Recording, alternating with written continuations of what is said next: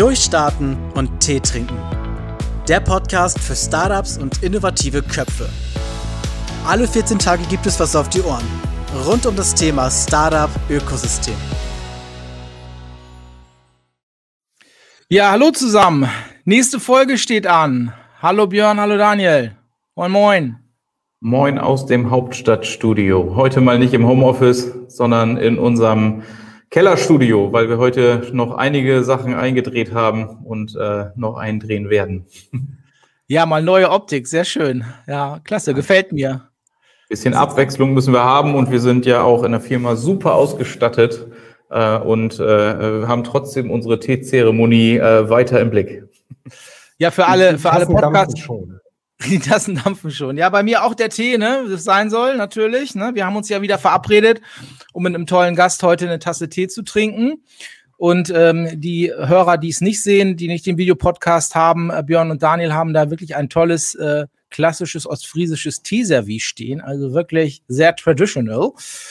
Ähm, und insofern, lass uns mal starten. Wir haben ähm, mal wieder einen ganz tollen Gast, äh, Jungs, und das wird euch gefallen, weil es geht heute um das Thema Lebensmittel, also unser liebstes oh. Hobby. Ähm, natürlich äh, nur mal so ein bisschen äh, zu kurz, nur das Thema Lebensmittel, sondern wir haben heute Alexander zu Gast, Alexander Merdian, der ist Leiter des Innovation Hub des DIL, des Deutschen Instituts für Lebensmitteltechnik aus Quakenbrück. Freue mich sehr, ihn heute als Gast zu haben und möchte ihn mal reinholen. Da ist er. Ja, guten Morgen, Andreas, Daniel und Björn. Äh, die Teetasse dabei natürlich. Sehr schön. Vorbild. Freue mich, freue mich, heute dabei sein zu dürfen. Ja, Alex, wir uns auch. Äh, vielen Dank, dass du dabei bist. Äh, hab dich gerade schon angekündigt, das hast du im Backstage-Bereich nicht mitbekommen, äh, dass wir heute viel Freude haben werden, weil es geht um das Thema Lebensmittel. Ähm, das ist natürlich ein bisschen kurz gefasst. Ne? Es ist viel mehr als nur Lebensmittel. Du bist ja, leitest den Innovation Hub ähm, des DEL, des Deutschen Instituts für Lebensmitteltechnik in Quakenbrück. Und ähm, ja, das ist äh, äh, das europaweit, eines der europaweit führenden äh, Institute zum Thema oder Forschungsinstitute und Entwicklungseinrichtungen zum Thema Food und Agrar. Und ähm, ja, freue mich sehr, dass du heute die Zeit genommen hast. Ich glaube, das wird ein sehr, sehr spannender Podcast heute, äh, sehr breit aufgestellt. Und lieber Alex, ähm, stell dich doch einfach mal vor und vielleicht kurz die DEL. Wer bist du, was machst du, was bewegt dich? Ja, okay. Fangen wir mal an. Also vielleicht Deutsches Institut für Lebensmitteltechnik, e.V., ein privates Forschungsinstitut in Quakenbrück mit äh, mittlerweile langer Historie, international breit aufgestellt und sehr bekannt. Am Dill selbst beschäftigen wir uns, wie der Name schon sagt, in erster Linie mit Lebensmitteltechnologien. Das heißt, äh, der Verarbeit, prinzipiell der Verarbeitung von Lebensmitteln, aber auch der Rückverfolgbarkeit, der Lebensmittelsicherheit. In unserem Partnernetzwerk ähm, haben wir dann die Themen des Agrarbereiches mit abgedeckt. Der Dill Innovation Hub ist eine relativ neue Einrichtung am Institut ähm, und begleitet unter anderem äh, die Förderprogramme EIT Food, Europäisches Institut für Innovation und Technologie. Da gibt es einen Ableger, ein paneuropäisches Konsortium, das heißt EIT Food. Und innerhalb des EIT Food haben wir verschiedene Acceleratorenprogramme für äh, Ag- und Foodtech-Startups. Ich selbst bin seit anderthalb Jahren am Dill. Ähm, bin selbst Gründer, habe fünf Unternehmen gegründet und geleitet, zwei Wirtschaftsförderungseinrichtungen im Ausland. Mein, meine Themen bislang waren ähm, Internationalisierung im Geschäftsbereich, aber auch Wirtschaftsförderung. Bin seit, wie gesagt, anderthalb Jahren mit großer Freude am Dill, beschäftige mich hier schwerpunktmäßig natürlich mit den Fragen rund um Startups, Entrepreneurship. Wie kann man äh, Geschäftsideen im Ag- und Foodtech-Bereich entwickeln und insbesondere, wie kann man damit auch Geld verdienen. Sehr cool. Ich habe ein bisschen Angst, dass ich während dieser Folge Hunger bekomme, weil wir die ganze Zeit dann über Essen und Food-Startups reden. Aber ähm, ja, ja, es ist ja danach äh, Mittagszeit, das passt dann ganz gut. Äh, jetzt bist du äh, mit dem Dill in der Weltstadt, also in der zweiten Weltstadt, natürlich neben Emden in Quakenbrück gestartet. Ähm, Kling nicht vergessen. Ja, gut, Lingen natürlich auch. Ähm, hast du einen regionalen Bezug äh, zu Quakenbrück oder wie kommt es, dass ihr euch genau dort angesiedelt habt? Ich kam nach meiner letzten Tätigkeit aus dem Ausland zurück. Ich war 14 Jahre auf dem Balkan als Wirtschaftsförderer tätig. Ähm, kam dann nach Hause, nach Damme und habe gesagt, Mensch, bevor es in die große weite Welt hinausgeht, guckst du doch mal, was so vor der Haustür liegt. Mhm. Bin dann auf das Dill gestoßen und äh, fand die Herausforderung sehr interessant. Das ist eigentlich mein regionaler, also ich wohne 26 Kilometer entfernt von Quakenbrück. Quakenbrück im Herzen des Adlands entwickelt sich äh, wirtschaftlich gut. Der Bereich äh, Landwirtschaft und auch Lebensmittel hat im Adland eine ganz besondere Bedeutung. Wir haben sehr viele lebensmittelverarbeitende Industrie in, äh, rund um Quakenbrück und im Adland und natürlich eine sehr breit aufgestellte Landwirtschaft. Mhm.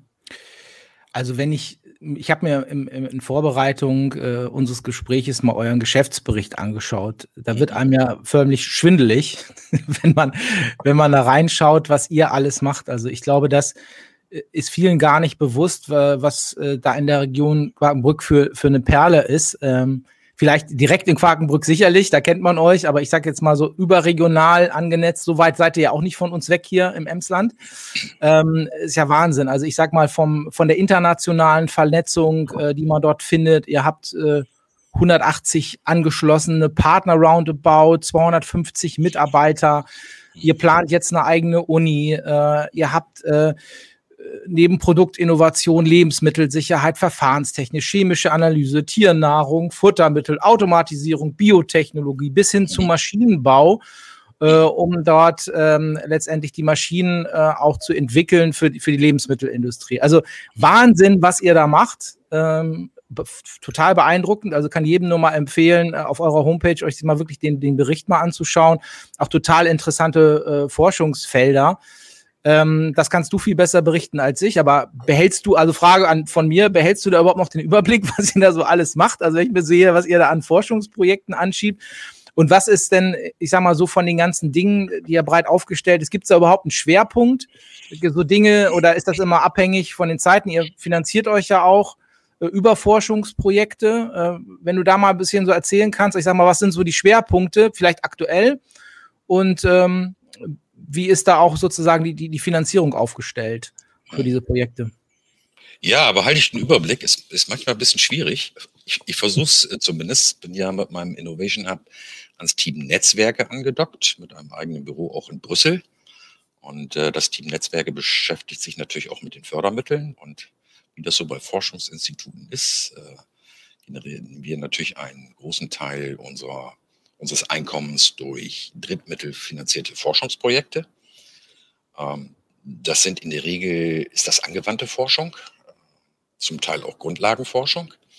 Und wir haben zwei kommerzielle Bereiche, die äh, im Prinzip für Lebensmittelhersteller arbeiten, neue Rezepturen entwickeln, neue Produkte entwickeln, neue Herstellungsverfahren entwickeln.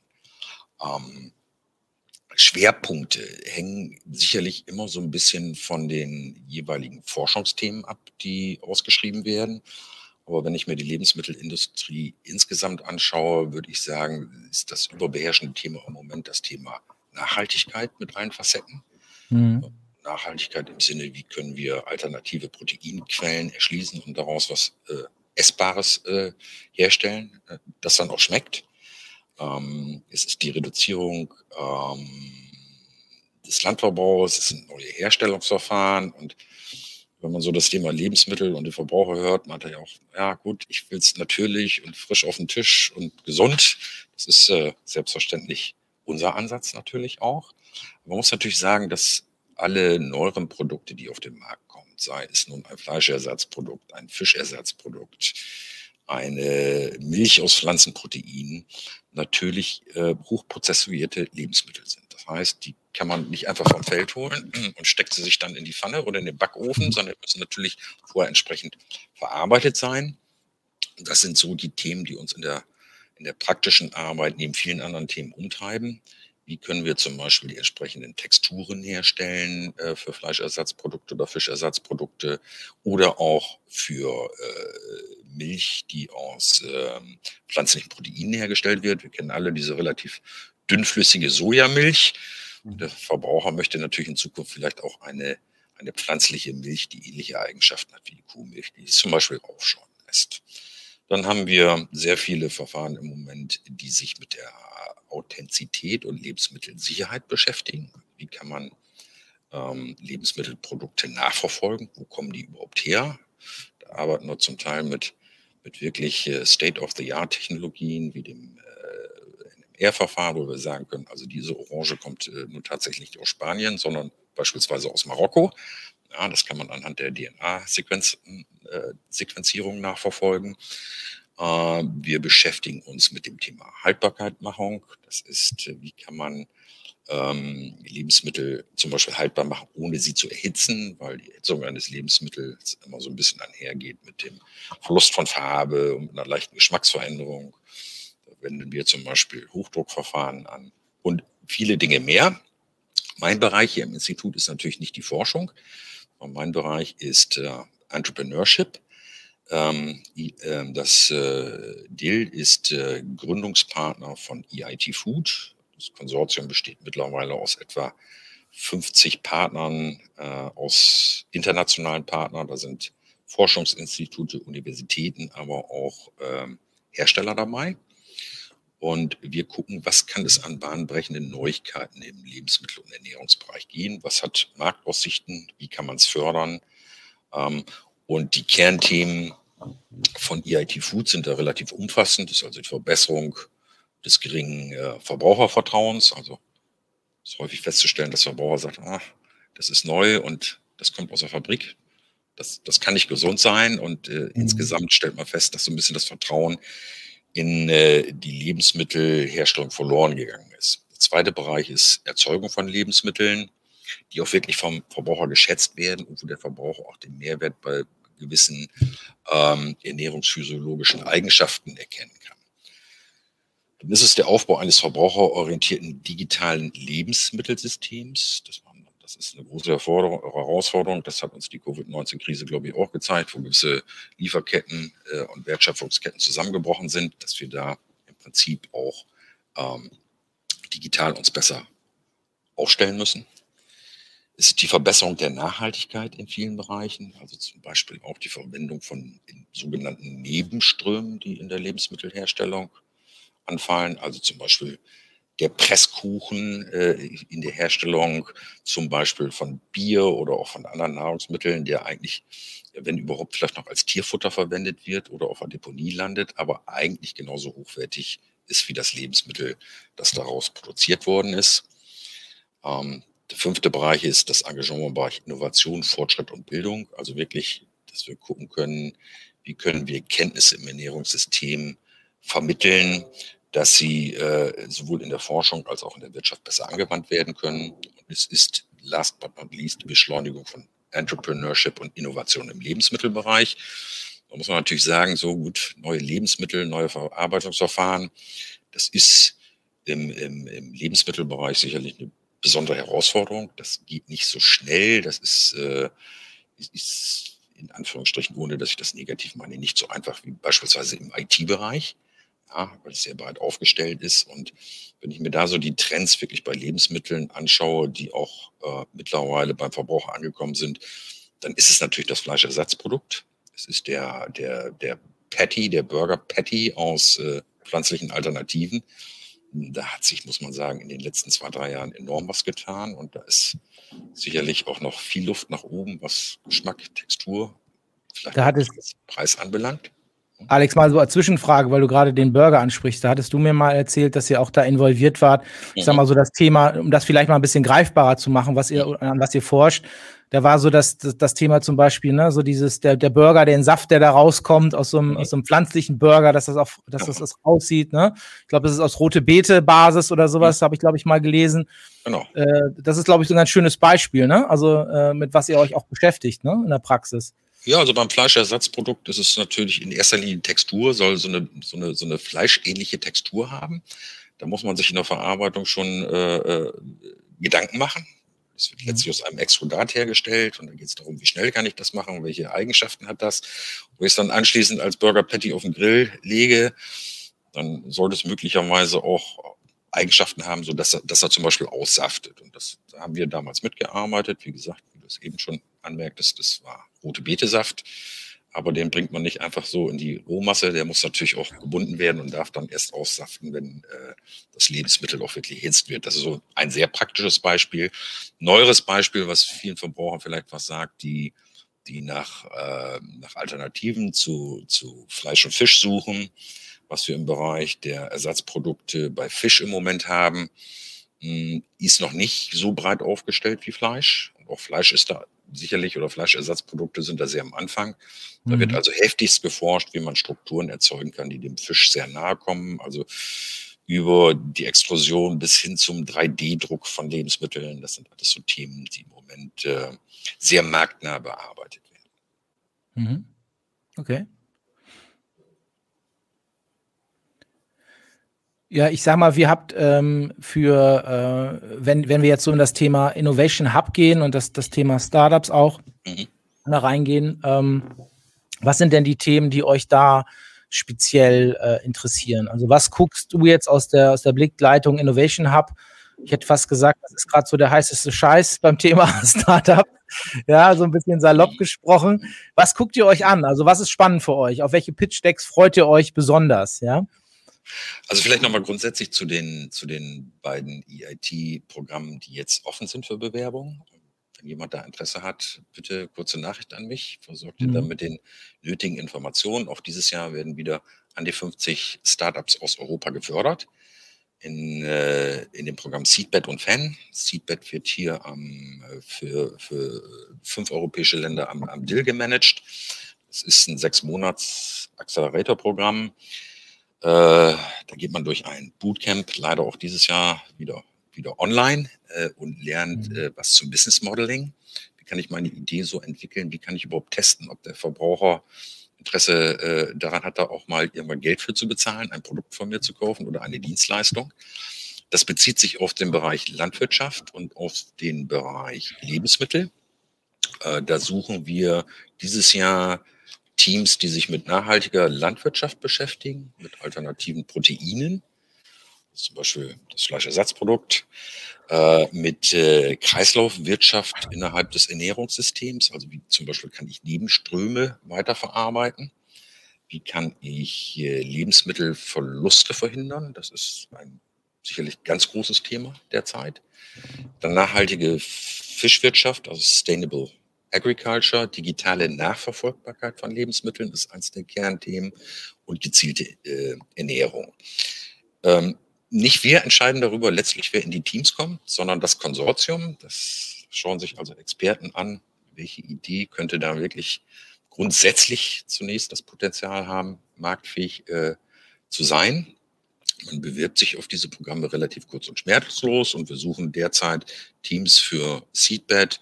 Das sind Startups in der Frühphase, das sind Teams, die sich mit einer Gründung beschäftigen, weil sie eine, eine coole Idee haben, die vielleicht von der Universität kommen oder aus, aus der Wirtschaft kommen. Und im Bereich Fan, Food Accelerator Network, sind es im Prinzip Startups, die im Prinzip schon gegründet sind, aber weitere Betreuung bei der Markterschließung brauchen. Sowohl Seedbed und auch Fan sind eigentlich keine technologischen Entwicklungsprogramme, also eigentlich nicht so originär das, was wir hier am, am DIL eigentlich machen im Technologiebereich, sondern es sind Prinzip Markterschließungsprogramme, wo die teilnehmenden Teams wirklich die Werkzeuge an die Hand kriegen und zu sagen, so teste ich den Markt für mein Produkt. Ähm, und während der Zeit werden sie begleitet durch ein ausgewähltes Team von Experten. Da sind dann auch ein paar Technologen dabei, wenn es da mal klemmt. Und äh, generell bietet ähm, EIT Food auch die Möglichkeit des Technology Support, dass wir sagen, okay, wir haben jetzt Teams, die sind in EIT-Programmen drin, die müssen aber beispielsweise ihren Prototypen optimieren. Und äh, da haben wir uns im letzten Jahr, äh, denke ich, ganz gut aufgestellt, weil wir einfach gesagt haben, es gibt sehr viele Accelerator-Programme. Es gibt relativ wenige im Food- und Agrarbereich. Was aber eigentlich immer fehlt, ist so die auch die technologische Betreuung. Das wird dann in dem Folgeprogramm oder kann in dem Folgeprogramm von EIT Food dann äh, mit bearbeitet werden, dass man sagt, ich habe den Prototyp, der funktioniert, aber jetzt muss ich wirklich das technologische Scale-up hinbekommen, dass ich ihn zum Beispiel mhm. auch fertigen kann. Also ihr macht es dann, in meinen Worten, dann versucht es dann wirklich marktfähig zu machen. Also vom ersten Schritt äh, euer Te eure Technologie von der Produktion, was ihr an Breite habt, plus Netzwerk und äh, gibt da den, den Schub praktisch, um, um auch wirklich in den Markt reinzukommen mit eurer Unterstützung? Ja, das sind so, äh, Seedbed sind so die ersten Phasen, um einfach zu sagen, und das, das, das wird jeder äh, kennen, der sich äh, mit Startups beschäftigt. Häufig sind Gründer sehr, sehr auf ihr, ihre Dienstleistung oder auf ihr Produkt fokussiert und denken dann vielleicht erst im zweiten und dritten Schritt darüber nach, wie, wie kann ich das eigentlich vermarkten? Will das jemand? Und erfahrungsgemäß ist es auch bei uns so, dass zum Beispiel gewisse Geschäftsmodelle geändert werden im Rahmen der Programme, weil man sagt, Mensch, das Feedback vom Verbraucher ist gar nicht so, wie ich dachte. Der will noch mhm. was anderes dazu. Der will eine andere Funktionalität beispielsweise haben. Oder ich habe viele Dinge nicht bedacht.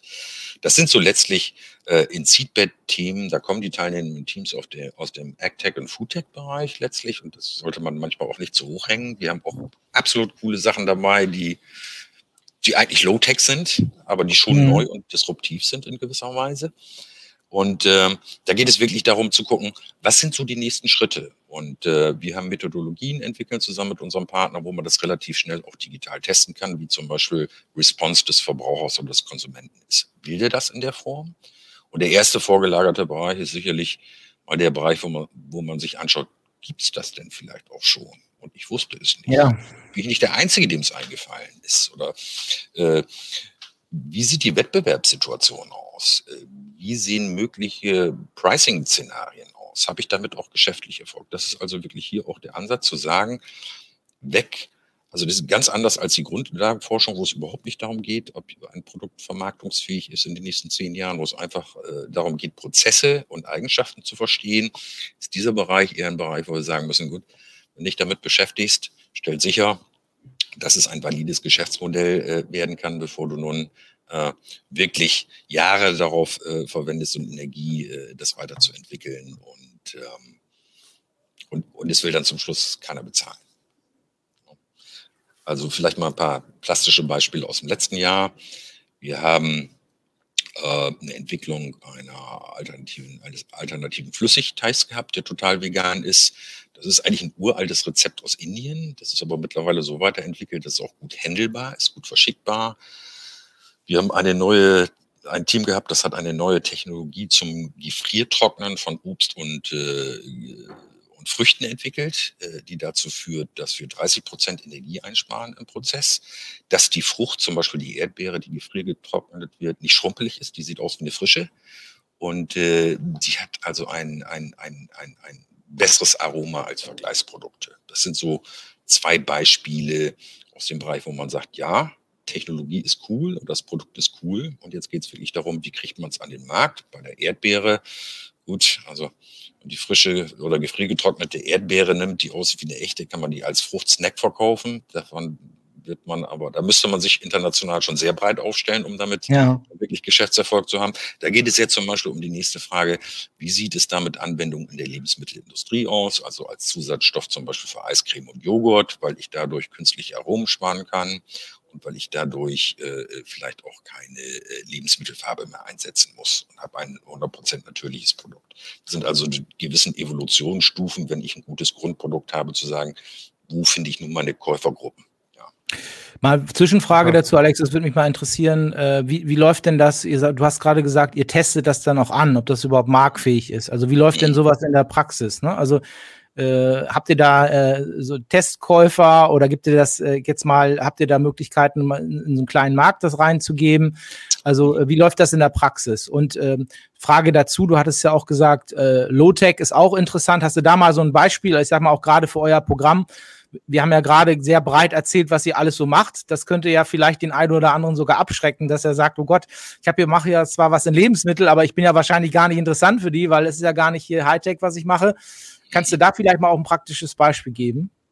Also nachhaltig oder ein Brot gebacken aus nachhaltigem Mehl, ja, aus gesundem Mehl. Das ist sicherlich kein Hightech, aber das sind eigentlich Produkte, nach, nach denen auch gesucht wird. Im, auch im Milchbereich oder im Bereich der, der fermentierten Molkereiprodukte ist es letztlich so, dass man einfach mal Dinge ausprobieren muss. Und es sind häufig interessante Dinge, für die, ähm, ich sage mal, die großen Hersteller keinen Kopf haben, weil es nicht so in deren mhm. direktes Produktportfolio passt. Da ist man manchmal in der kleinen Gründerküche ganz gut aufgehoben, wenn man sagt, so, das kann gehen. Da besteht die Herausforderung dann letztlich wirklich häufig darin, einen größeren Partner zu finden, der es produzieren möchte und trotzdem finanziell dran zu partizipieren. Also insofern beschäftigen wir uns in unserem Markterschließungsprogramm natürlich auch mit Verfahren zu sagen, muss ich es selbst machen? Mache ich es zusammen mit einem Partner? Oder möchte ich mein Know-how und meine Entwicklungsarbeit verkaufen? Das ist so der eine Punkt. Der zweite Punkt, wenn es darum geht, die Marktfähigkeit eines Produktes zu, zu, die Marktfähigkeit eines Produktes äh, zu testen, dann kann man das natürlich mit einem Konsumentenpanel machen. Die Möglichkeiten haben wir. Das machen wir häufig in Zusammenarbeit mit der mit der äh, Fachschule in Osnabrück, man einfach so Leute einlädt, die dann Produkte probieren und vergleichen. Aber die Vorstufe dazu ist wirklich, dass man es, äh, digital macht, dass man mit Landingpages arbeitet, dass man, äh, dass man äh, Verbrauchergruppen gezielt befragt, dass man Marktteilnehmer gezielt befragt. Und so, was haltet ihr davon? Wenn mhm. so ein Konsumentenpanel ist dann doch schon relativ aufwendig. Und so der Vorfilter ist eigentlich wirklich mal ähm, digital zu prüfen habe ich Follower auf meiner, auf meiner äh, LinkedIn-Seite oder auf meiner Facebook-Seite, die das cool finden? Äh, was sagen Food-Influencer zu einem neuen Produkt? Wie reagieren die darauf? Das sind eigentlich eben so die Fortschritte. So, ich würde das mal als Digital Testing bezeichnen. Ah, okay. Bevor man da wirklich hingeht und sagt, so, steck dir das Ding mal in den Mund und, und sag mir, ob es dir gefällt. Oder Also, also super spannend bis hierhin, ne? Also äh, richtig cool und äh, ich finde das spannend, dass wir über Food reden und über Low-Tech und High-Tech. Also ähm, das ist ja schon ein sehr, sehr spannender Bereich und äh, es gibt aber so ganz grundlegende Sachen, äh, die natürlich auch da sein müssen. Und äh, da, äh, Quatsch, ja, Andreas hat mich gerade so schön gerettet, weil ich meinen Einsatz verpasst habe. Und jetzt möchte ich das natürlich gleich zurückgeben. Und auch genau diese Folge, was wir hier so, äh, so fabrizieren und mit den tollen Gästen, äh, das geht natürlich äh, nicht ohne die Unterstützung von äh, ganz vielen tollen Menschen da draußen. Und ähm, dazu möchte Andreas auch noch mal kurz ähm, ein kleines Dank daraus schicken. Ja, das soll natürlich äh, mal kurz reingeschoben, der, der kleine Dankesblock an dieser Stelle. Ähm, wir ähm, bedanken uns herzlich für die Unterstützung bei den ostfriesischen äh, Sparkassen, bei der Sparkasse Emsland, laut und sichtbar, Eckbers und Flatgen von und zu. Äh, GmbH ähm, und äh, freut mich sehr. Neue Unterstützer ist der Kreis Emsland und die Wirtschaftsförderung Emden. Und vielen Dank auch an Graf von Lohr und äh, Josef Wibbel, Versicherungsmakler aus Lingen, ohne die das hier alles nicht möglich wäre. Vielen Dank für die Unterstützung. Das läuft hier heute bei uns wie in der Primetime. In der Mitte ist der Werbeblock. Das haben wir mal, äh, um genau. die Zuhörer da draußen auch nicht immer nach dem gleichen Format abzuholen, mal dazwischen geschoben. Genau. Ja, für die, ähm, ich sag mal, für, für die Startups, die sich bei euch bewerben, ähm, habt ihr, ähm, ihr habt ja, wenn ich das so mitnehme, unterstützt ihr an allen Phasen. Ne? Und äh, was, um das vielleicht noch mal ein bisschen konkreter zu machen, weil wir wollen ja auch hier so ein bisschen Werbung auch für euren, für euren SL-Programm machen. Ähm, ich, ich habe ja auch irgendwo verstanden, dass äh, man nicht unbedingt ähm, äh, nur bei euch im Accelerator-Programm sein können. Man muss auch nicht vor Ort sein. Ihr seid ja sehr international auch aufgestellt. Magst du vielleicht da mal erzählen, wie sowas in der Praxis aussieht? Also muss ich jetzt in Quakenbrück meinen Schreibtisch haben oder äh, wie sieht das in der Praxis aus? Nein, muss man nicht. Also gerade bei den Einstiegsprogrammen von EIT Food, alle Seiten, alle Informationen dazu findet äh, finden Interessierte auf unserer Website. Das ist äh, dill-innovationhub.de ähm, oder auch bei EIT Food, direkt, wenn man googelt, äh, Business Creation Programme. Ähm, wie gesagt, es läuft im Prinzip so ab, Seedbed, was wir hier betreuen, ein viertägiges Bootcamp, äh, wo man einfach mal so die, äh, die, die Grundsätzlichkeiten lernt, wo man äh, was über Teambuilding erfährt, wo man äh, wo man Experten vorgestellt bekommt, die einem weiterhelfen. Das sind alle Fragen so ein bisschen von der Technologie bis hinten zu, zu IP, ne? also Intellectual Property. Ähm, das ist äh, auch in der Frühphase der Entwicklung immer ein ganz großes Thema. Ne? Wie, wie, wie kann ich mir das schützen lassen? Ähm, und dann läuft man durch dieses Programm. Wir werden es dieses Jahr versuchen, und das ist ein großes persönliches Anliegen von mir, dass wir Teams zusammenholen können, auch physisch. Da muss man mal gucken, wie sich die die Einschränkungen äh, Rahmen der Covid-19-Pandemie entwickeln. Das war im letzten Jahr nicht möglich. Im vorletzten Jahr hatten wir das gehabt. Und das war halt so der große Boom-Faktor, dass man alle 50 Team trifft, trifft, äh, Entschuldigung, trifft aus, aus allen teilnehmenden Ländern. Und dazu mhm. gehören die Länder der Europäischen Union, die sogenannten assoziierten Länder, das geht also rein bis nach Südosteuropa und äh, Israel beispielsweise ist auch dabei. Und das ist wirklich cool, wenn man guckt, was machen die anderen, wie gehen es die an und vor allen Dingen, wie sind die Märkte? Ähm, wir können sicherlich sagen, dass wir, wir in Deutschland den, den größten Markt. Ganz kurz, Alexander, dein, dein, dein Kabel scheuert ab und an am Mikro. Das oh, einmal okay. kurz ein bisschen drauf achten. Ja, also wir haben sicherlich in Deutschland den größten Markt innerhalb der Europäischen Union, aber vielleicht auch den Markt, der am, am meisten durch Wettbewerb geprägt ist. Das sieht in anderen Ländern anders aus und so diese, diese Kooperationen, die sich ergeben können im Startup-Bereich, die finde ich sehr spannend, dass man sagt, Mensch, ich habe äh, in der Perspektive die gleiche Kundengruppe, äh, aber ein unterschiedliches Produkt und vielleicht kannst du mein Produkt mitvermarkten, wenn du eh schon zum potenziellen äh, Abnehmer mhm. fährst. Das sind also Vertriebskooperationen, die sich schon, ich sag mal, in der Frühphase entwickeln können. Und das ist natürlich ungleich einfacher, als wenn man ein etabliertes Unternehmen dann irgendwann mal hat und sagt, so, jetzt müssen wir den Markt X, Y und Z auch noch erschließen. Und man kann halt sehr viel lernen voneinander. Wie, wie gehen die anderen daran? Wie machen die das? Ähm, und das sind so die Lernkurven, die man eigentlich auch dann gemeinsam erreichen kann. Das ist das Spannende an dieser Internationalität. Sind ja auch sicherlich ganz unterschiedliche äh, Märkte dann auch, ne? Wenn ich ein Produkt irgendwie in Israel einführen möchte, oder du hattest auch mal Indien mal erzählt, dass es da auch Kontakte gibt. Der indische Markt wird ja völlig anders ticken als äh, ja. jetzt die Einführung in Deutschland, ne? Ja. Ähm, ja, was man, was man in Deutschland lernen muss. Und wie gesagt, das interessiert natürlich auch die, die Teams aus den, aus den Nachbarländern, die ja zum Teil kleiner sind. Die wollen in der Perspektive ja alle auch irgendwie mal äh, in Deutschland auf den Markt kommen. Und, und ist der deutsche Lebensmittelmarkt natürlich geprägt im Prinzip von oder dominiert von, von, von vier großen Einzelhandelsketten. Wie kommt man da ins Regal? Gibt es vielleicht auch Alternativen dazu? Und das war vielleicht eine der, der spannenden Erkenntnisse, die sich im Rahmen des Lockdown entwickelt haben. Also der, der Online, das Online-Geschäft mit Lebensmitteln äh, hat große Wachstumspotenziale. Ja, das äh, war vor Covid-19 auch schon feststellbar, aber das hat natürlich eine gewisse Beschleunigung erreicht. Und insofern muss man immer, muss man immer schauen, welche Kundengruppen habe ich? Will ich den Massenmarkt, der, äh, der bei den Discountern zumindest natürlich sehr von einem Preisdruck geprägt ist?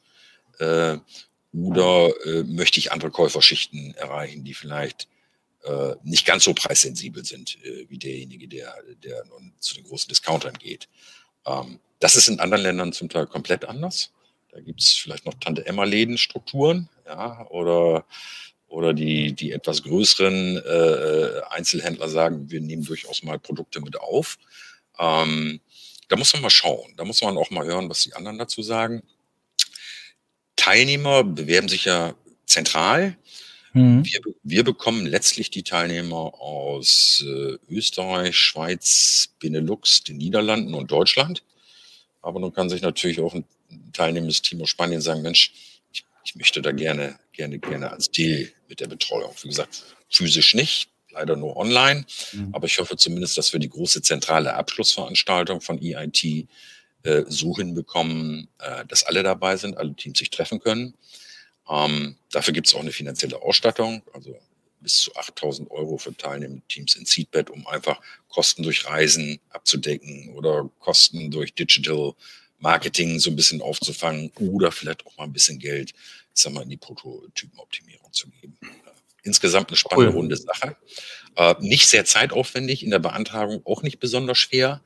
Ähm, ganz cool. Ähm, mittlerweile auch relativ bekannt und wie gesagt, viele coole Leute mit vielen guten Ideen. Wie kann ich denn bei euch äh, die Förderung ganz genau bekommen? Also das heißt, du sagst, jeder kann, ist natürlich alles online momentan, Corona-bedingt. Ähm, wie wie mache ich das? Rufe ich dich einfach an oder habt ihr einen festen, festen Prozess? Ähm, und äh, dann noch vielleicht investiert ihr dann auch dann selber oder ähm, wie funktioniert das äh, im, im, im Prozess sozusagen? Also was muss ich tun, wenn ich jetzt gerade die hippe Idee habe für das ja. nächste Food-Startup? Also das, das Erste, bevor man sich auch überhaupt auf irgendein Programm festlegt, immer Kontakt aufnehmen, mich anrufen, mich antickern, mhm. äh, mal, mal ein Zoom-Meeting klar machen oder wenn es dann wieder geht, einfach mal vorbeikommen und das so gemeinsam besprechen. Was machst du, was hast du vor? Was sind unsere Erfahrungen damit? Habe ich schon mal was gehört? Und mhm. wo sind die Programme für dich? Und wir arbeiten ja nicht nur mit EIT Food, also wir haben mittlerweile zwei coole Startups auch wieder hier an den Campus geholt. Ähm, die werden zum Teil finanziert durch die niedersächsischen Förderprogramme, wie zum Beispiel Exist. Da sind wir natürlich immer auf der Suche, dass wir in der Umsetzungsphase da auch noch was finden. Also jede, jedem, der sich mit, mit Foodtech beschäftigt und eine Gründungsidee entwickelt hat, der sollte uns sowieso kontaktieren. Gespräch nichts. Und wir gucken mhm. dann, packen wir dich rein. Für die Leute sagen, Mensch, ich finde diese IT-Food-Programme stark, die gucken bei uns auf die Website, da gibt man so eine Interessenerklärung zunächst immer ab und dann läuft man quasi in das Bewerbungsverfahren rein. Das wird zentral äh, geleitet durch das Konsortium. Ähm, ich schaue mir das dann auch sicherlich irgendwann an, als sogenannter Evaluator, um zu gucken, wer kommt in die Programme. Aber das ist eigentlich, wenn, wenn die Idee gut ist, ist das, ist das relativ simpel gemacht. Infos dazu, wie gesagt, auf unserer Website oder direkt bei, bei EIT Food. Äh, Business Creation. Ja, du sagst es gerade so schön, wir können dich oder äh, die Leute können dich besuchen. Wir kommen ja auch bald mal mhm. Ja, äh, ich freue mich schon. Dass äh, das endlich machen können. ähm, Alex, du siehst ja nun ganz viele ähm, Teams. Äh, mhm. Du guckst ja nun ganz viel an. Und wir sind ja jetzt hier unter uns, ne, wie ich an dieser Stelle immer sage. Was geht denn so schief? Also es wird ja nun nicht jedes Startup wird ja irgendwie ein, ein, ein Unicorn, ja. Äh, und geht ab. Und äh, was sind so, was du siehst, auch gerade vielleicht aus dem Food- und Agrarbereich, Woran scheitern die meisten Startups? Ich glaube, die meisten nicht nur im Agrarbereich scheitern daran, dass sie irgendwie eine unklare Vorstellung haben, ob sie Unternehmer sein wollen. Ne? Wollen die das oder ist es gerade cool? Passt es irgendwie gut zur Vita? Die Frage sollte man sich vielleicht ganz grundsätzlich stellen. Will ich selbst machen? Das heißt, will ich Unternehmer werden, selbstständig werden mit allen Vor- und Nachteilen? Ja? Und selbstständig, wie wir alle wissen, kommt von selbst und ständig. Will ich das? Wahr. Ähm, will ich vielleicht so im, eher im Tech-Bereich vielleicht auch nur eine Sache mal eine Zeit lang begleiten und dann es an einen Investor abgeben oder das Geschäftsmodell verkaufen oder die Technologie verkaufen? Ich glaube, das sind Fragen, die sollte man sich früh stellen. Man sollte sicherlich sehr auf die Teamzusammensetzung achten. Das ist gerade mhm. so im, im Tech-Bereich manchmal ein bisschen schwierig, da ist dann nur Technologen rumhopsen, ähm, die natürlich für das Produkt sehr wichtig sind. Da ja, frage mal, Alex, helft dir da auch? Ich sage jetzt mal, ich bin jetzt Gründer, ich, wir sind jetzt ein Team von zwei Leuten und uns fehlt uns jetzt noch jemand im Team. Äh, mhm. Unterstützt ihr da auch im Netzwerk oder? Ähm, ja klar, wir versuchen natürlich, die, wir versuchen die Sache möglich zu machen. Das heißt, wir gucken in unserem Netzwerk, habt ihr Zugang zu Leuten, die da mitmachen wollen? Wir haben es ja in den Seedbed-Programmen ohnehin, dass wir Spezialisten haben. Also ich bin da hier immer der Entrepreneur in Residence, weil ich halt schon häufig gegründet habe und eigentlich auch kein mhm. Technologe bin. Ähm, also wie gesagt, die Teamzusammensetzung ist wichtig. Die gemeinsame Vision ist wichtig und dann fangen so die Hardfacts an. Und für mich fängt es immer halt mit einer Wettbewerbsanalyse an. Ne? Gibt es das schon? Und selbst ja. wenn es das schon gibt, muss das kein Ausschlusskriterium sein. Ne? Ja. Weil ich sag mal so, 98 Prozent aller Produkte, die neu auf den Markt kommen, klar gibt es die schon. Ne? Ja. Und wenn ich da ein bisschen was dran drehe, könnte sich ja trotzdem verkaufen. Ähm, da muss ich realistisch sein. Viele Leute müssen sich vielleicht auch gerade so in diesem Bereich der Nachhaltigkeitsthemen die Fragen stellen, mache ich das jetzt aus dem inneren Antrieb, weil mir zum Beispiel Tierwohl wichtig ist? Äh, oder ist, kann das wirklich ein Geschäftsmodell sein? Das sind Fragen, die sollten schnell geklärt werden. Ja? Weil am Tag X, ich kenne genug Teams, die wandern durch fünf, sechs, sieben Programme über Jahre. Mhm. Und ich glaube, die werden es an dem Markt eigentlich nie schaffen, sind aber trotzdem mit großem Enthusiasmus dabei. Mhm. Ähm, und das sind, sind, glaube ich, Fragen, die man auch im Team klären muss. Was, was, wollen wir überhaupt damit bewirken? Wollen wir da am Ende wirklich Geld mit verdienen oder, oder machen, wir, machen wir das, weil es cool ist? Ja.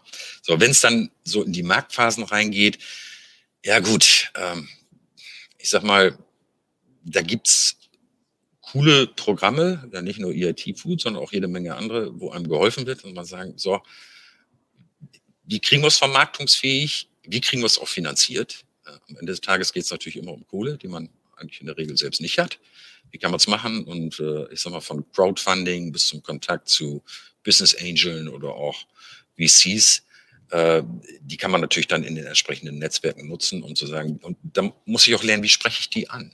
Ja, also mit ich, ich, rette, ich rette die Welt durch ein nachhaltiges Lebensmittelprodukt, äh, ist nicht so unbedingt eine Kaufentscheidung, ist vielleicht auch nicht so ein Argument, auf das äh, vielleicht jeder, jeder Risikokapitalgeber anspringt, sondern wie ist eigentlich das Geschäftspotenzial denn? Da muss ich mich halt ein bisschen mit Zahlen und mit Marktdaten beschäftigen.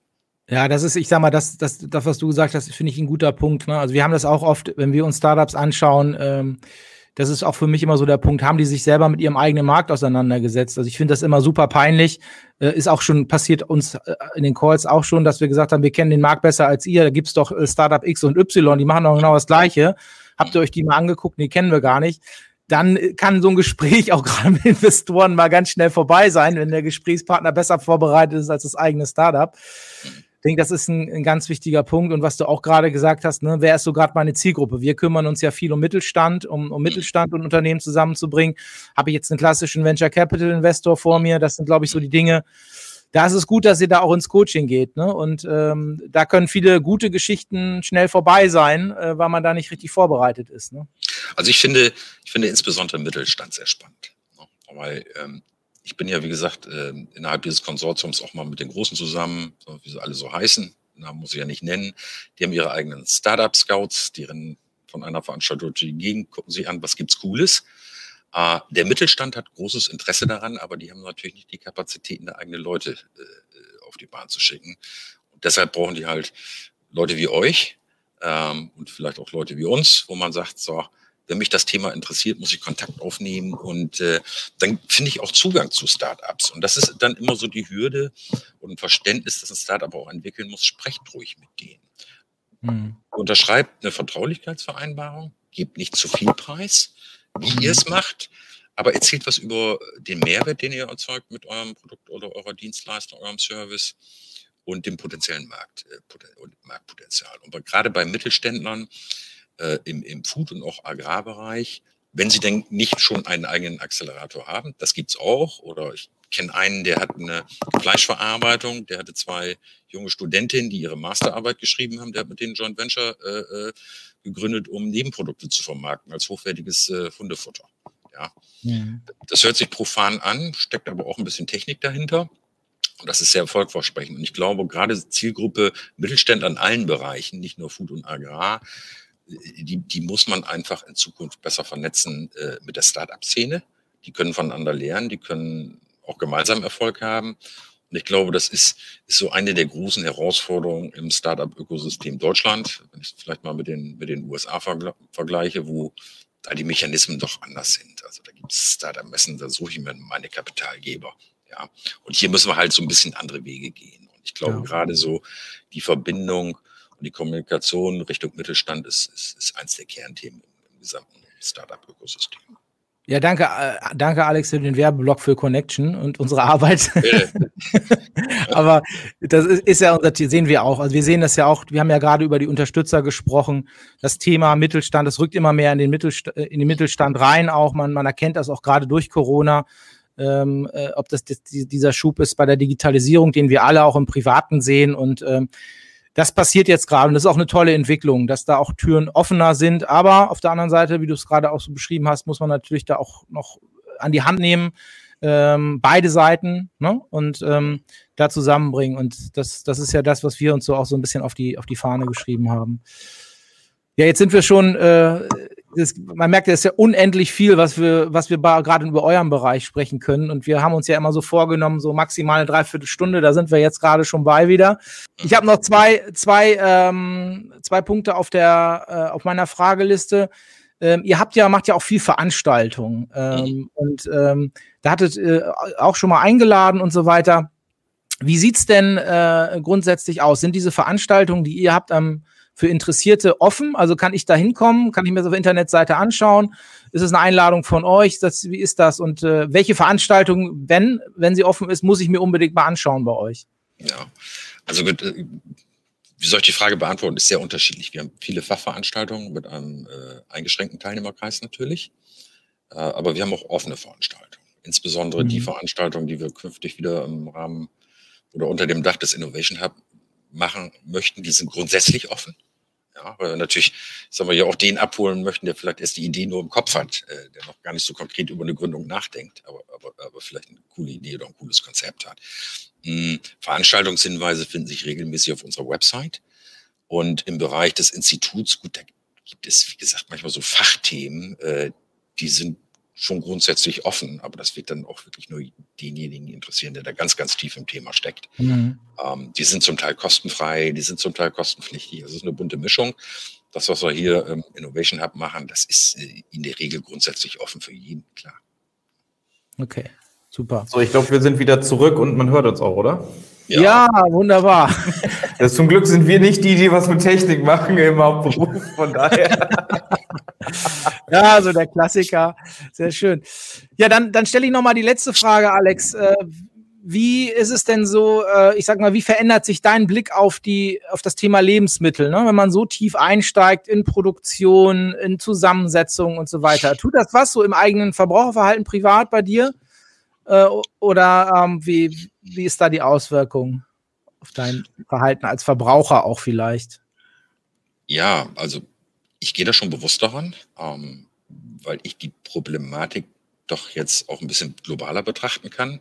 Also man muss sich mal zum Beispiel vorstellen, dass ungefähr 60 Prozent der Biomasse, die erzeugt wird, für Tierfutter eingesetzt wird. Ja, es geht also einen riesen Umweg mit einem relativ hohen Ressourcenverbrauch. Ich selbst esse gerne Fleisch, aber greife zunehmend auch mal auf alternative Produkte zurück. Hm. Ich sage, das ist nachhaltiger und wir werden in der Flexitarier. Der, der, ja, der, der Flexitarier mit ausgesprochenem äh, Fleischgeschmack vielleicht. ähm, da könnten wir einen Club gründen. Ne? Also man geht das Thema schon bewusster an. Ja. Ich habe auch gelernt, dass äh, ein aufwendig verarbeitetes Lebensmittel sehr gesund und sehr nachhaltig sein kann. Mhm. Das sagt das ja eingangs schon, so die ganzen Fleischersatzprodukte. Also die, die mixe ich nicht in einer kleinen Küche zusammen. Da brauche ich Technik für. Äh, sonst kann ich die gar nicht auf den Teller bringen. Ja, das sind Herausforderungen, die wir uns in Zukunft verstärkt stellen müssen. Also die große Vision vieler Leute ist zum Beispiel die Milch ohne Kuh, also direkt aus dem Gras Milch äh, zu erzeugen. Das sind, das sind Zukunftsthemen. Auf der anderen Seite ist es äh, auch der Bereich äh, Zellfleisch, also letztlich Fleisch, was im äh, Reaktor erzeugt wird. Plus 3D-Drucker. Äh, plus 3D-Drucker. Ähm, was spannend ist, dass ich mir nicht sicher bin, dass alle Dinge wirklich beim Verbraucher ankommen. Also wir haben mhm. sehr ernüchternde Erfahrungen zum Teil gemacht mit sogenannten Meat-Hybrid-Produkten. Die bestehen zu 50 Prozent aus fleischlichen Proteinen und zu 50 Prozent aus pflanzlichen, mhm. wo wir sagen, ja, da spart man schon mal 50 ein. Schmeckt dem Verbraucher im Moment noch nicht so. Mhm. Ja, das ist immer wieder so diese Grätsche, was nimmt der Verbraucher, gerade in Deutschland auch, wie preissensibel wird er in Zukunft sein? Ist er vielleicht auch bereit, für ein besseres Produkt, für ein nachhaltigeres Produkt mehr Geld auszugeben? Wie gesagt, mein Blick auf die Materie hat sich, hat sich auch geändert. Ja, also Technologie finde ich cool. Ähm, und das kann zu sehr gesunden und nachhaltig erzeugten Lebensmitteln führen. Das ist also eine Sache, die ich mit Sicherheit äh, gelernt habe. Und ich wusste gar nicht, wie viel Wissenschaft dahinter steckt. Klasse. Also ich glaube, wir haben, wir haben, Alexander, wir haben jetzt, ähm, ich bin ja mal so der Timekeeper auch dann in der Runde. Mhm. Ähm, ich glaube, wir müssen dich einfach irgendwann nochmal einladen. Wir sind ja auch bei dir vor Ort. Vielleicht nehmen wir unser mobiles äh, äh, Podcast-Equipment dann mit.